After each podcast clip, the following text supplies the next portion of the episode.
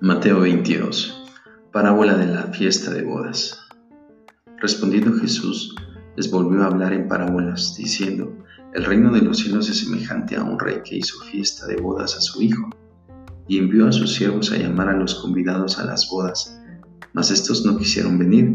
Volvió a enviar otros siervos, diciendo, Decid a los convidados, he aquí, he preparado mi comida, mis toros y animales engordados, han sido muertos, y todo está dispuesto, venid a las bodas. Mas ellos, sin hacer caso, se fueron uno a su labranza y otro a sus negocios, y otros, tomando a los siervos, los afrentaron y los mataron. Al oírlo el rey se enojó y enviando su ejército destruyó a aquellos homicidas y quemó su ciudad. Entonces dijo a sus siervos, las bodas a la verdad están preparadas, mas los que fueron convidados no eran dignos.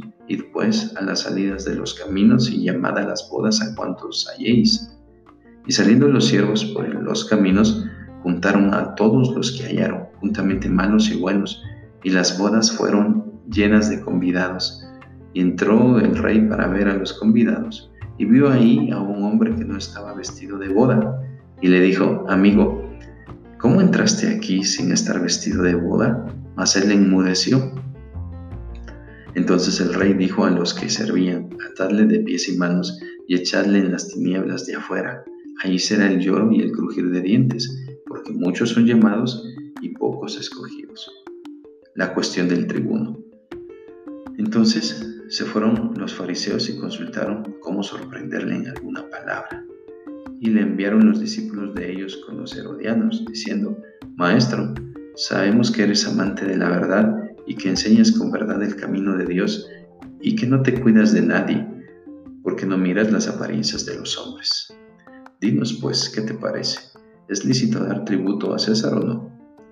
Pero Jesús, conociendo la malicia de ellos, les dijo, ¿por qué me tentáis hipócritas? Mostradme la moneda del tributo. Y ellos le presentaron un denario. Entonces les dijo, ¿de quién es esta imagen y la inscripción? Le dijeron, de César.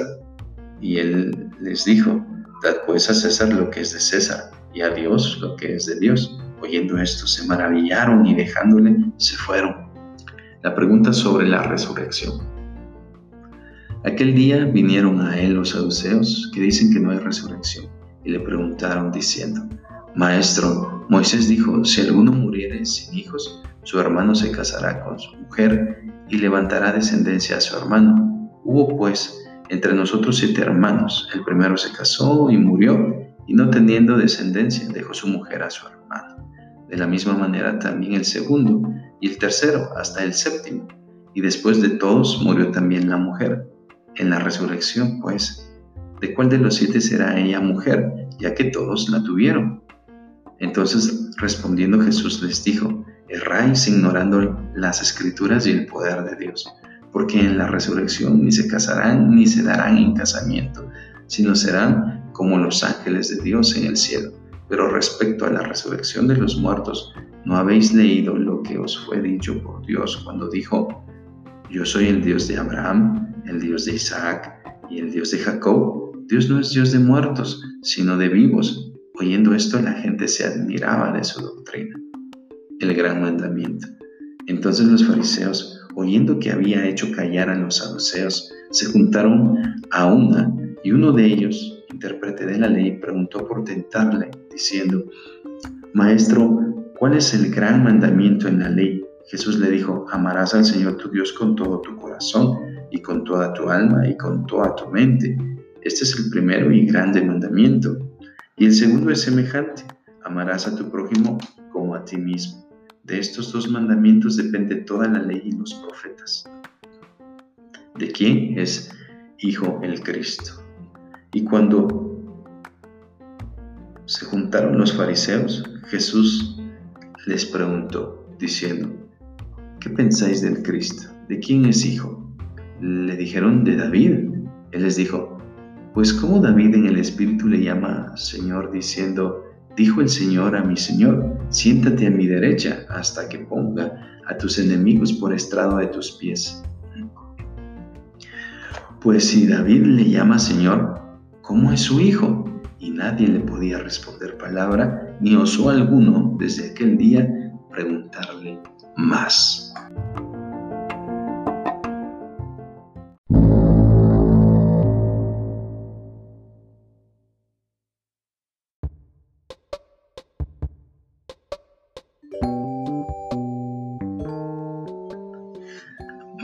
23. Jesús acusa a escribas y fariseos. Entonces habló Jesús a la gente y a sus discípulos diciendo, En la cátedra de Moisés se sientan los escribas y los fariseos. Así que todo lo que os digan que guardéis, guardadlo y hacedlo, mas no hagáis conforme a sus obras, porque dicen y no hacen, porque atan cargas pesadas y difíciles de llevar y las ponen sobre los hombros de los hombres, pero ellos ni con un dedo quieren moverlas antes, hacen todas sus obras para ser vistos por los hombres, pues ensanchan sus filacterias y extienden los flecos de sus mantos, llaman los primeros asientos en las cenas y las primeras sillas en las sinagogas y las salutaciones en las plazas, y que los hombres los llamen rabí, rabí. Pero vosotros no queráis que os llamen rabí, porque uno es vuestro maestro, el Cristo, y todos vosotros sois hermanos y no llaméis Padre vuestro a nadie en la tierra, porque uno es vuestro Padre, el que está en los cielos. Ni seáis llamados maestros, porque uno es vuestro Maestro, el Cristo. El que es el mayor de vosotros sea vuestro siervo, porque el que se enaltece será humillado, y el que se humilla será enaltecido. Mas hay de vosotros, escribas y fariseos, hipócritas, porque cerráis el reino de los cielos delante de los hombres, pues ni entráis vosotros, ni dejáis entrar a los que están entrando. Hay de vosotros, escribas y fariseos hipócritas, porque devoráis las casas de las viudas y como pretexto hacéis largas oraciones. Por esto recibiréis mayor condenación. Hay de vosotros, escribas y fariseos hipócritas, porque recorréis mar y tierra para hacer un prosélito, y una vez hecho, le hacéis dos veces más hijo del infierno que vosotros. Hay de vosotros guías ciegos, que decís, si alguno jura por el templo, no es nada, pero si alguno jura por el oro del templo, es deudor, insensatos y ciegos, porque ¿cuál es mayor, el oro o el templo que santifica el oro? También decís, si alguno jura por el altar, no es nada, pero si alguno jura por la ofrenda que está sobre el altar, es deudor, necios y ciegos, porque ¿cuál es mayor, la ofrenda o el altar que santifica la ofrenda? Pues el que jura por el altar, jura por él y por todo lo que está sobre él, y el que jura por el templo, jura por él y por el que lo habita, y el que jura por el cielo, jura por el trono de Dios y por aquel que está sentado en él. Hay de vosotros escribas y fariseos, hipócritas, porque diezmáis la menta y el eneldo y el comino, y dejáis lo más importante de la ley, la justicia, la misericordia y la fe. Esto era necesario hacer sin dejar de hacer aquello guías ciegos que coláis el mosquito y tragáis el camello. Hay de vosotros escribas y fariseos hipócritas, porque limpiáis lo de fuera del vaso y del plato, pero por dentro estáis llenos de robo y de injusticia. Fariseo ciego, limpia primero lo de dentro del vaso y del plato, para que también lo de fuera sea limpio. Hay de vosotros escribas y fariseos hipócritas, porque sois semejantes a sepulcros blanqueados, que por fuera, a la verdad, se muestran hermosos, mas por dentro están llenos de huesos de muertos y de toda inmundicia. Así también vosotros por fuera, a la verdad, os mostráis justos a los hombres, pero por dentro estáis llenos de hipocresía e iniquidad. Hay de vosotros escribas y fariseos hipócritas, porque edificáis los sepulcros de los profetas y adornáis los monumentos de los justos, y decís, si hubiésemos vivido en los días de nuestros padres, no hubiéramos sido sus cómplices en la sangre de los profetas. Así que dais testimonio contra vosotros mismos de que sois hijos de aquellos que mataron a los profetas.